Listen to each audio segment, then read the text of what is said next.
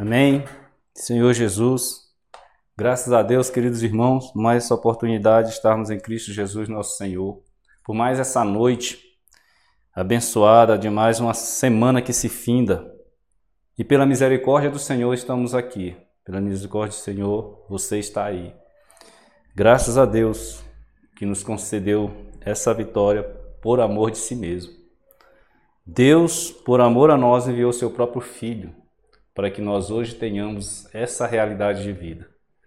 Então, queridos irmãos, eu quero iniciar desde já agradecendo por essa oportunidade, agradecendo também por mais uma uma semana que se inicia para nós no caso do alimento diário, com o tema, na verdade, é a última série do tema desse tema Ministros da Nova Aliança. Essa é a última série e que começa essa semana, e o tema geral, na verdade, é Embaixador de Cristo. E essa semana é, já começa com o título Embaixador de Cristo, Cooperadores de Deus. Que maravilha, né? Então iremos falar de um assunto extremamente relevante para o cristão, para nós que confessamos o Senhor Jesus. Amém? Então já vamos começar lendo aqui os, os versículos chaves Amém? Vamos ler 2 Coríntios, capítulo 5, versículos 18 ao 20. 2 Coríntios 5, 18 ao 20, que diz: Ora, tudo provém de Deus, que nos reconciliou consigo mesmo por meio de Cristo e nos deu o ministério da reconciliação, a saber, que Deus estava em Cristo reconciliando consigo o mundo, não imputando aos homens as suas transgressões, e nos confiou a palavra da reconciliação. De sorte que somos embaixadores em nome de Cristo, como se Deus exortasse por nosso intermédio. Em nome de Cristo, pois, rogamos que vos reconcilieis com Deus. Aleluia. 2 Coríntios mesmo, o próximo capítulo, capítulo 6, dos versículos 1 ao 3. Amém? Leiamos. E nós, na qualidade de cooperadores com ele, também vos exortamos a que não recebais em vão a graça de Deus. Porque ele diz: Eu te ouvi no tempo da oportunidade e te socorri no dia da salvação. Eis agora o tempo sobremodo oportuno, eis agora o dia da salvação. Não dando nós nenhum motivo de escândalo em coisa alguma, para que o ministério não seja censurado. Ó oh, Senhor Jesus. Aleluia. Irmãos, graças a Deus por essa oportunidade de falarmos dessa missão que o Senhor nos incumbiu esse encargo maravilhoso de, que é de representá-lo aqui nessa terra. Amém? E então, como o tema já diz, já, já, é claro para nós, sugere todas essas situações, que só em Cristo, só em Cristo podemos representar, é claro. Não podemos é, em nós mesmos representar a pessoa do nosso Senhor Jesus. Então, irmãos, não temos suficiência nenhuma em nós para que fazer a obra de Deus aqui nessa terra. Em nós mesmos, nada temos. Aí eu me recordo a 2 Coríntios capítulo 3, né? Que os irmãos já conhecem muito bem, que diz: "E aí por intermédio de Cristo que temos tal suficiência em Deus." Não que por nós mesmos sejamos capazes de pensar alguma coisa como se partisse de nós, pelo contrário, a nossa suficiência vem do Senhor, que nos habilitou para sermos ministros de uma nova aliança. Não da letra, mas do Espírito, porque a letra mata, mas o Espírito vivifica. Aleluia. Graças a Deus. Então, a nossa suficiência vem de Deus. Queridos irmãos, o ministério da nova aliança, que bom. É, o Senhor, antes sempre pensou no homem. Né? O homem está como um dos principais planos, ou principal plano do Senhor, do nosso Deus. lógico, o Senhor Jesus é tudo em todos. E o Senhor nos incluiu no plano eterno de salvação, que Ele nos ama, né? Ele nos fez perfeito, a sua imagem e semelhança. Então, o ministério da Nova Aliança ela vai diretamente ao encontro da necessidade do viver humano, das nossas necessidades, transmitindo ao homem vida e o Espírito de Deus. Por isso, irmãos, esse ministério é diretamente relacionado ao viver do ministro e não à sua obra. Por que o viver e por que não a obra? A obra está relacionada mais a algo exterior, mas o viver da pessoa ela está mais relacionada à vida interior, ou seja, à vida espiritual. Por isso, nós temos que ter clareza do sentido, nós temos que ter clareza, assim, visão né, do valor que Deus dá para aqueles que, primeiramente, Ele escolheu. Olha só, o Senhor nos escolheu, Ele nos chamou e nos separou para Ele mesmo para o ministério da reconciliação para que, irmãos, nós possamos ter a sua expressão. Ele nos escolheu antes da fundação do mundo para sermos santos e irrepreensíveis perante Ele. Olha só que missão, né? Nós somos chamados e depois separados. Precisamos valorizar isso. Agora, quando nós recebemos esse encargo, esse ministério da reconciliação, Antes, nós recebemos primeiro a própria reconciliação, a nossa salvação. Irmãos, é comparado, eu achei muito interessante quando se compara a nossa salvação como o templo, né? aquele templo lá do Antigo Testamento. Ato exterior, certo? Santo lugar, santo dos santos. Quando a gente adentra ao ato exterior, ali se encontrava né, a situação da propiciação, né? os nossos pecados ali eram colocados daquele animal, na verdade, o pecado do povo daquela época, e aquele animal era sacrificado, lá no ato exterior. Ali a salvação se iniciou, a reconciliação se iniciou. O interessante é que para nós chegarmos a essa, a essa plenitude de recebermos tão tamanha graça de representar o Senhor Jesus aqui nessa terra, a gente precisa avançar. Não podemos ficar simplesmente no ato exterior da nossa salvação. Porque se nós ficarmos no ato exterior da nossa salvação, irmão, nós estaremos olhando para todos os irmãos. Então estaremos olhando a pessoa dos irmãos, seus erros, seus defeitos. Agora, se nós avançarmos, irmãos, para o Santo dos Santos, ali teremos um encontro pessoal com o Senhor. Passaremos a ver o próprio Cristo. E quando vemos Cristo, tudo é transformado em nós. Nós passamos a ter a plenitude da visão. Porque antes, na verdade, todas aquelas pessoas que nos inspiram hoje pelo próprio Espírito Santo, elas foram inspiradas.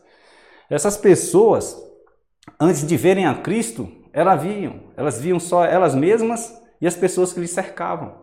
Por isso, perseguiam ah, os irmãos, eles se degladiavam. Então, tudo acontecia. Mas quando ela ia para a visão celestial, ver Cristo, aí ela conseguia ver a vontade do Senhor, não mais a sua própria vontade. Queridos irmãos, é necessário que nós saibamos qual é a vontade do nosso Senhor, como o Senhor pensa e como o Senhor sente. Nós precisamos conhecer isso. Então, quando temos o contato com a reconciliação, nós precisamos mudar. Precisa haver uma mudança em nós, uma transformação em nós. É necessário que haja uma mudança de mente, que nós realmente venhamos a nos identificar e saber quem somos a partir desse momento. Porque todos os salvos em Cristo Jesus são seus representantes aqui na terra, ou não são? Claro que são. Se tornam o quê? Embaixadores de Cristo. Em nome de Cristo. Que maravilha, né? Por isso, é uma escolha pessoal do próprio Senhor. Ele nos escolheu antes da fundação do mundo. Quando você prega o Evangelho, meu querido irmão, você que está aí me assistindo nesse momento, quando você fala do Senhor Jesus, muitas das vezes você se desanima. Ah, aquela pessoa é, me rejeitou, ela não deu o devido valor à palavra de Deus e tudo. Eu não, em tempos passados, Isso acontecia. Eu já passei por essa experiência. Eu acho que todos nós já passamos por essa experiência. Agora não precisa desanimar, não, irmãos. Não precisa. Porque tem um versículo aqui em Atos 13. É, na verdade, todos aqueles que recebem o nome do Senhor, que creem nele, são salvos. Mas quem são esses todos aqueles? São todos que creem, não são todos, são todos os que creem.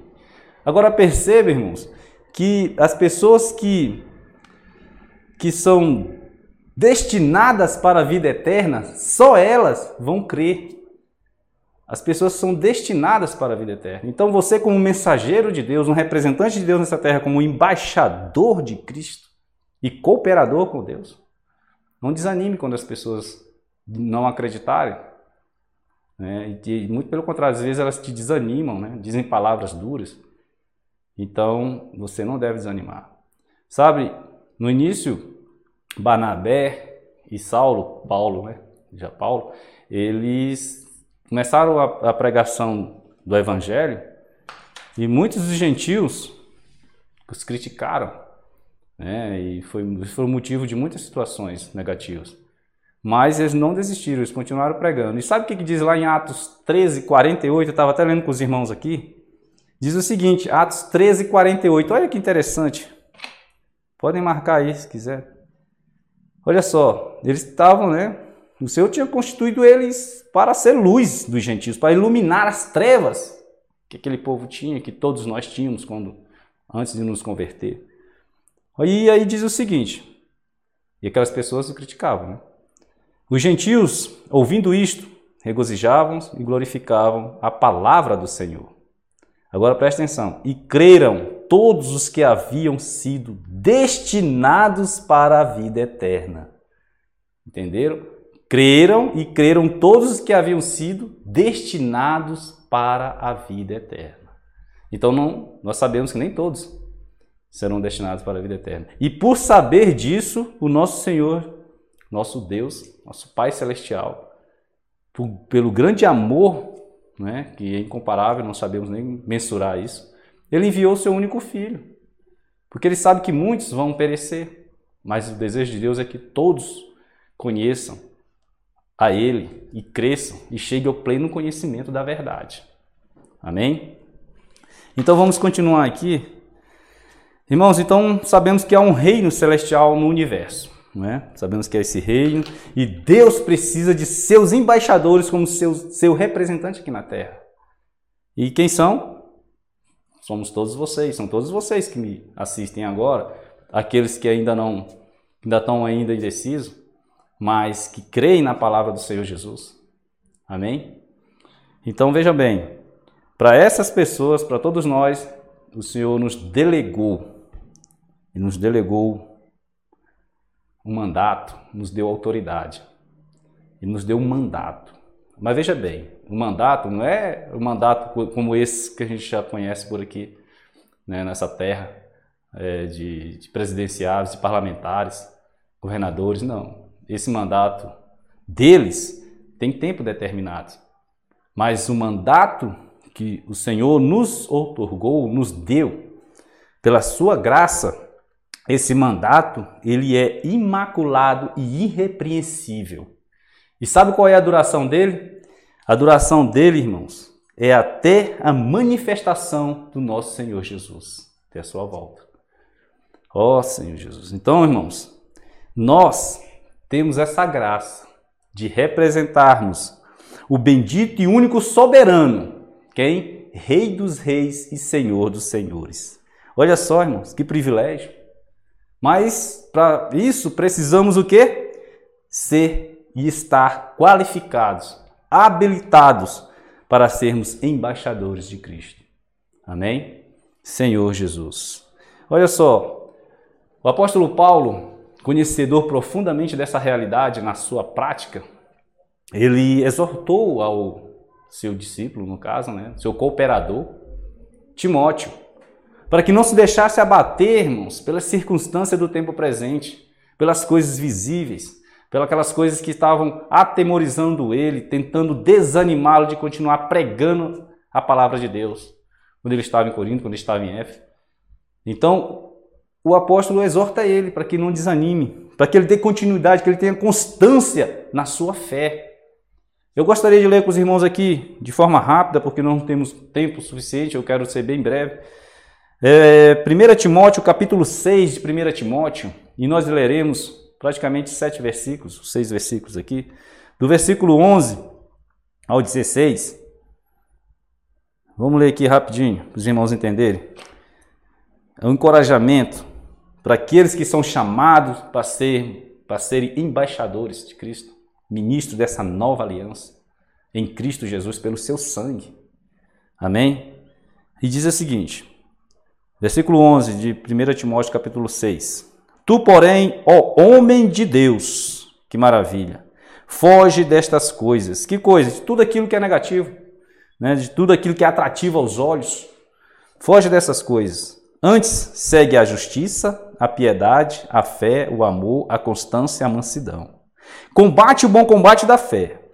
Toma posse da vida eterna, para a qual também foste chamado, e de que fizeste a boa confissão fizeste a boa confissão perante muitas testemunhas.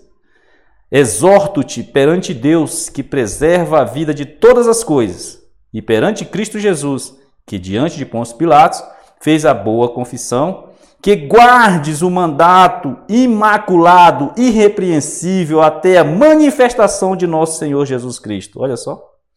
A qual em suas épocas determinadas, há de ser revelada pelo bendito e único soberano, quem? Rei dos reis e Senhor dos senhores. O único que possui imortalidade, que habita em luz inacessível, a quem homem algum jamais viu, nem é capaz de ver. A ele o que? A honra e poder eterno. Amém. Ó oh, Deus Todo-Poderoso. Que essas palavras, quando os irmãos estiverem desanimados, Venham até essas palavras, irmãos, e se encha da coragem que o Espírito irá, irá colocar em você, com intrepidez para falar do Evangelho, das boas novas do Senhor. E voltando aqui para Coríntios, esse capítulo 5 de Coríntios, de 2 Coríntios, e o início do capítulo 6 de 2 Coríntios, é interessante porque o apóstolo Paulo ainda se defendia aqui das acusações dos falsos apóstolos que se inseriram na igreja de Corinto. E eles acusavam a Paulo de pregar, olha só, eles acusavam Paulo de pregar a mensagem errada com a motivação errada, irmãos. Ou seja, para eles que valorizavam muito mais o populismo, valorizavam a pessoa, julgavam a aparência e pior, eles se vangloriavam de serem judeus de sangue. Então por isso eles condenavam a Paulo. Eles o acusavam que ele estava fazendo a sua missão né, de maneira errada, com a motivação errada. Mas o apóstolo Paulo ele, ele continua e ele responde para esses falsos mestres que se inseriram na igreja de Corinto. Ele diz o seguinte: que dois fatores o motivavam a continuar sendo, de fato, o ministro da nova aliança, o embaixador de Cristo.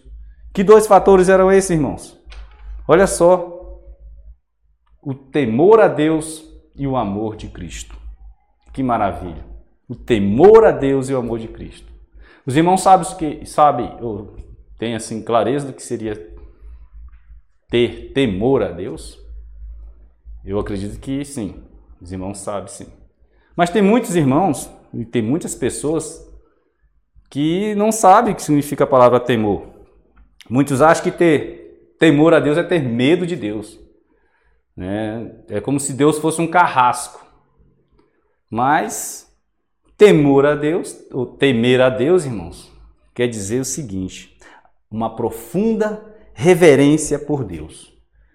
Uma profunda reverência, ou seja, é uma profunda veneração pelo Senhor, um profundo respeito por tudo que Deus é, pelas suas virtudes, pela sua qualidade. Isso é temer a Deus. O apóstolo Paulo, fala que Temer a Deus, ele fala aqui em 2 Coríntios, aqui mesmo no capítulo 5, versículo 11, ele fala que temer a Deus, irmãos, é manter a consciência limpa diante dos homens. Olha só, que seria temor. Muito profundo isso, né? Então, o ministro da nova aliança, ou embaixador de Deus, tem que expressar, ele precisa expressar, sabe, o conteúdo da reconciliação. E quem é esse conteúdo da reconciliação? O próprio Cristo. Cristo nos reconciliou consigo mesmo. Amém? E nós precisamos expressar Cristo. O ministro da nova aliança, o embaixador de Cristo, irmãos, ele não depende de elogios né, dos homens. Muito pelo contrário, ele precisa ser exemplo para os homens. Ele também não centra as suas ações e motivações em coisas exteriores, mas sim nas interiores. Ele também não se desencoraja né, com essas palavras, com as críticas dos homens, mas vive para a glória de Deus. Aleluia. Sabe, esse temor a Deus ele é profundo, porque ele é o princípio de tudo. De tudo. Mas e o amor de Cristo? Né? A segunda razão de Paulo. De dois, do segundo fator né, que motiva Paulo. O amor de Cristo. Que interessante, porque Paulo diz que o amor de Cristo constrange. O amor de Cristo nos constrange, assim como constrangia ele. Então, ele fala lá em 2 Coríntios 5,14 assim: Pois o amor de Cristo nos constrange. Constrange, julgando nós isto. Um morreu por todos, logo todos morreram.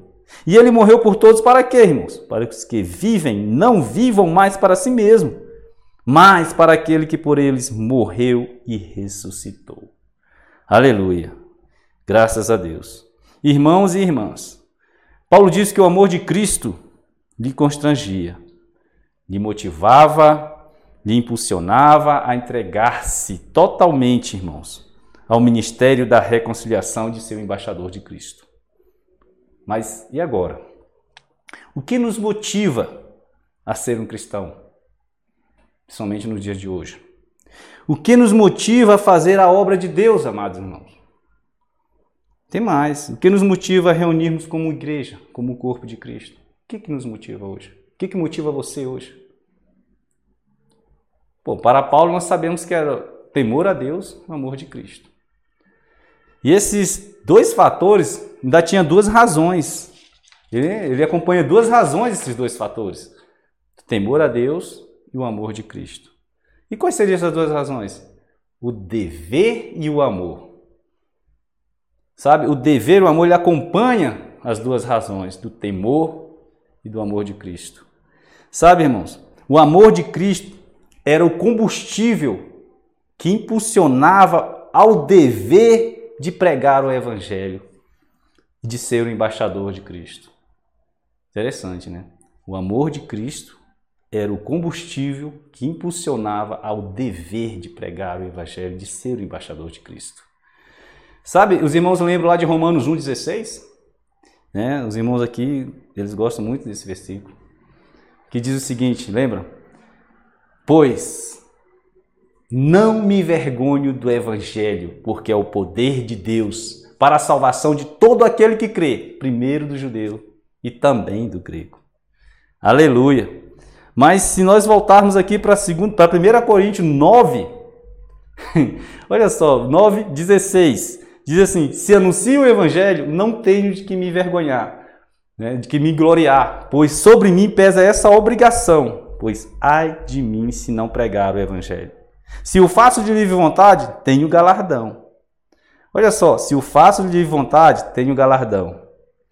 Mas se constrangido, se pelo amor, se pelo dever que está inserido nesse amor, mas se constrangido, se o faço, se prego o evangelho dessa forma, é então a responsabilidade de dispenseiro que me está confiada. Olha só, irmãos.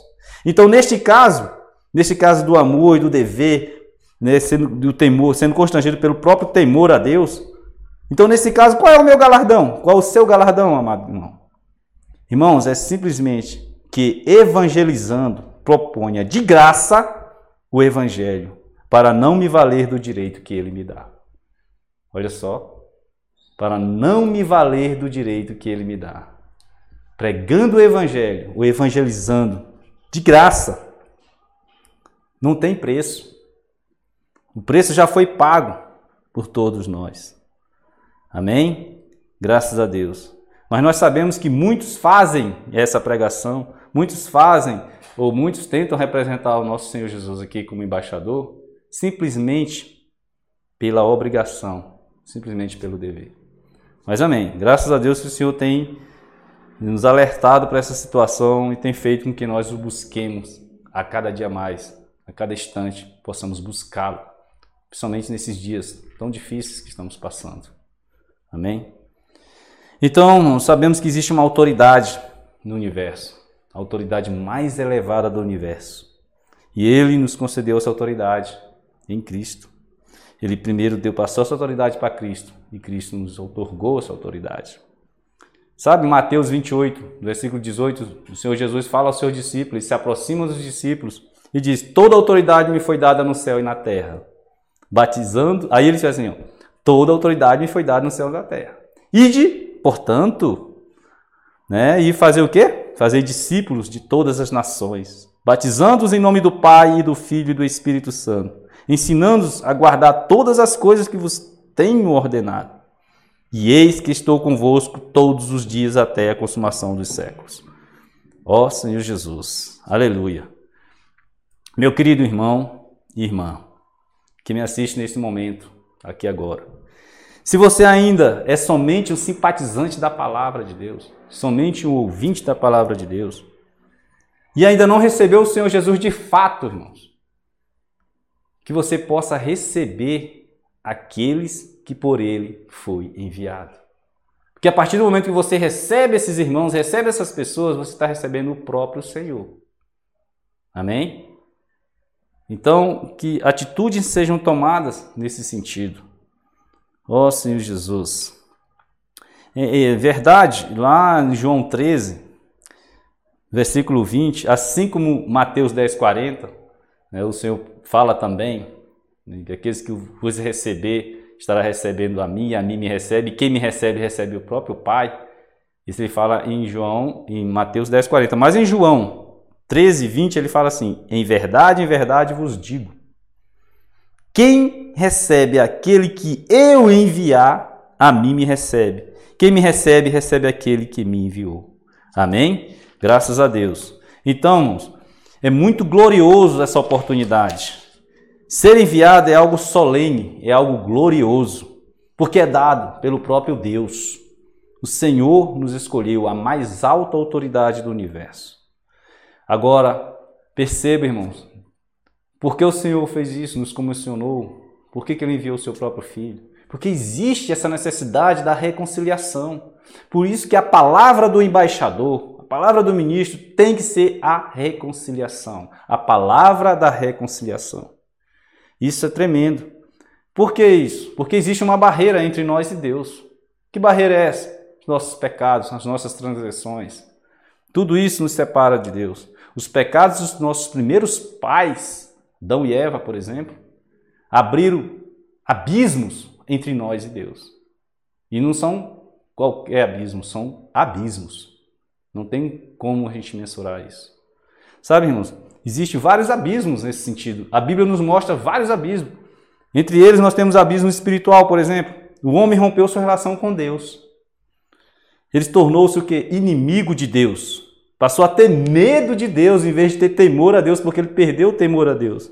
E passou a fugir da face de Deus. Foi isso que aconteceu com Adão? Dessa forma espiritual, o homem ficou anímico. Né?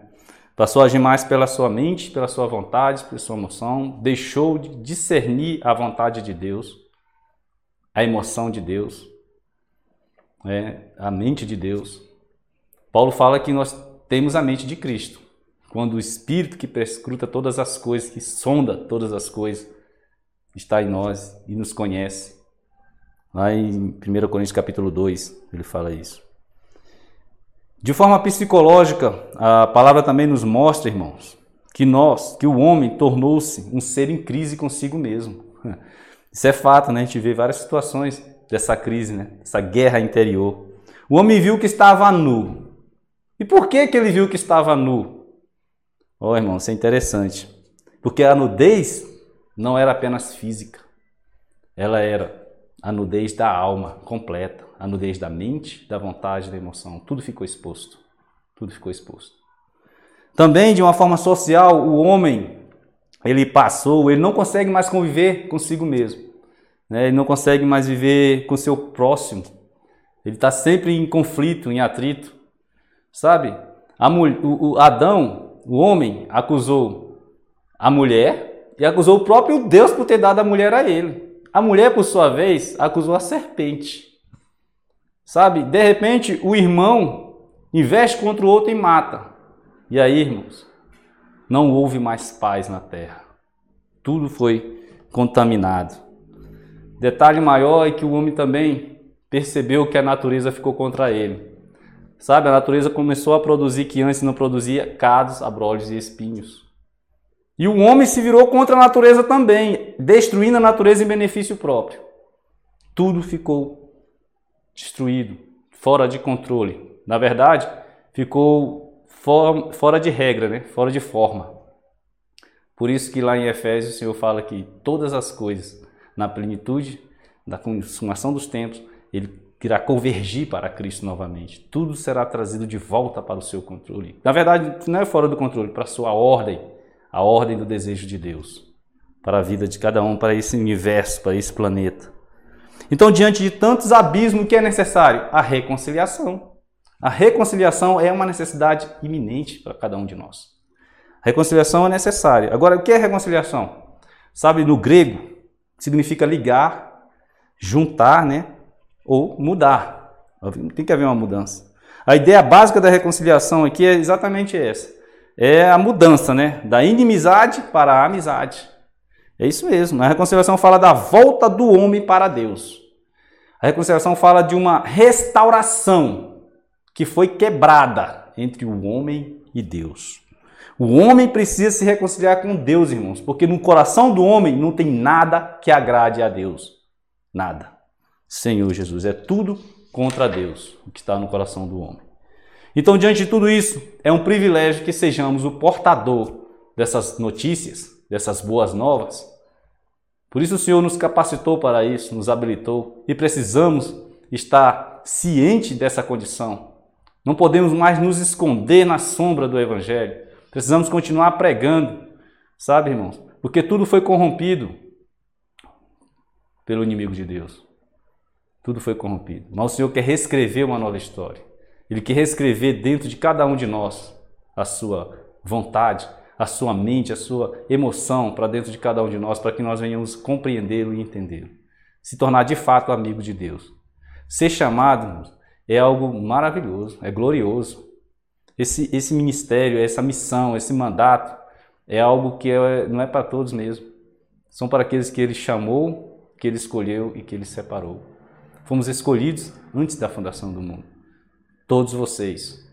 Amém? Então o embaixador ele é um porta-voz dessas boas novas. É um, de forma assim, no significado oficial do embaixador é o quê? Um porta-voz oficial de uma nação. Ele representa uma nação em um país estrangeiro. O embaixador ele precisa ser fiel ao seu país, irmãos, ao seu presidente, ao seu rei, a quem ele representa lá no estrangeiro. O embaixador é uma escolha pessoal, no caso aqui, do seu presidente, né, do nosso presidente. Então, para o ministro da Nova Aliança, é uma escolha pessoal de Deus para você. Amém? O embaixador ele tem um ministério da reconciliação, então ele prega a mensagem da reconciliação. Ele não vai pregar outra coisa. Ele não vai pregar nada de si mesmo, porque ele não fala de si mesmo, porque o homem não tem poder de reconciliar a si mesmo. Amém? Por isso ele só fala e faz a vontade daquele que o enviou. Amém? Do seu Senhor. O embaixador ele vive em terra estrangeira, isso significa então que ele não tem pátria, né? que ele não está na sua pátria. E a Bíblia fala lá em Filipenses 3 que a nossa pátria aqui é celestial, né? não é terrenal. É tão interessante que o Senhor vai nos colocar nessa nova pátria e a, transformar esse corpo de humilhação no corpo de, no corpo de humilhação, né? no seu próprio corpo de glória. Essa, esse corpo corruptível e incorruptível. Né? Amém? E ele fará, né? ele tem o poder de trazer para si mesmo todas as coisas. Senhor Jesus, isso é maravilhoso. O embaixador fala em nome do seu governo. Significa que ele não fala e nem representa a si mesmo. Ele só fala o que o seu governo manda falar. Por isso ele precisa ser fiel. As pessoas daquele país irão julgar, sabe, o país que, ele, que o embaixador representa por ele mesmo, pelo comportamento dele e dos seus familiares. De acordo com o comportamento, irmãos, do testemunho do embaixador e de sua família, eles serão julgados por aquele país. O país será totalmente julgado, o que ele estiver representando. Senhor Jesus. Então, interessante é, se somos cidadãos dos céus, então como é que está o nosso viver aqui nessa terra? Hein?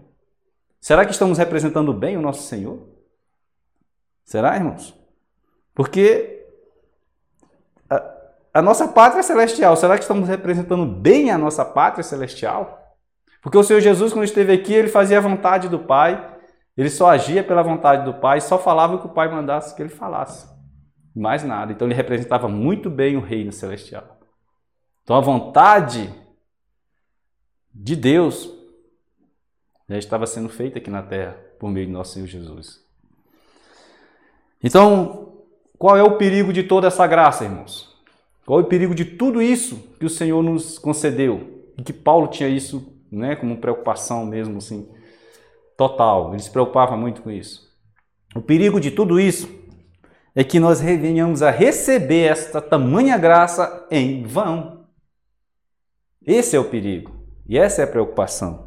Que nós não venhamos receber tudo isso em vão. Porque se eu rejeitar, irmãos, essa oferta de amor, de representar o Senhor Jesus aqui nessa terra, representar o reino celestial nessa terra, então está sendo em vão. Né? Então foi em vão a morte do Senhor Jesus para mim. E, e, o perigo também, tem outro perigo. Sabe qual é o perigo de adiarmos essa situação? Muitos dizem assim: ah, hoje não, hoje eu não quero falar do nosso Senhor Jesus, não quero falar da Bíblia, deixa para depois, não, depois eu vou ter oportunidade. Sim, você tem oportunidade. Mas eu digo para você hoje, meu querido que me ouve agora nesse momento, que o dia é hoje, que o momento é agora. Dia é hoje e o momento é agora. Não endureça o vosso coração. Não endureça. 2 Coríntios, vamos ler de novo. 2 Coríntios 6, versículo 1 ao versículo 3, diz o seguinte: E nós, na qualidade de cooperadores com ele, também vos exortamos a que não recebais em vão a graça de Deus. Porque ele diz: Eu te ouvi no tempo da oportunidade e te socorri no dia da salvação. Eis agora o tempo sobremodo oportuno. Eis agora o dia da salvação, não dando nós nenhum motivo de escândalo em coisa alguma, para que o ministério não seja censurado. Aleluia! Graças a Deus, irmãos. Que nós possamos fazer como Isaías, que ouviu a voz do Senhor, que dizia: A quem enviarei? A quem há de ir por nós? E logo depois ele responde: Envia-me a mim. Eis-me aqui, Senhor. Envia-me a mim.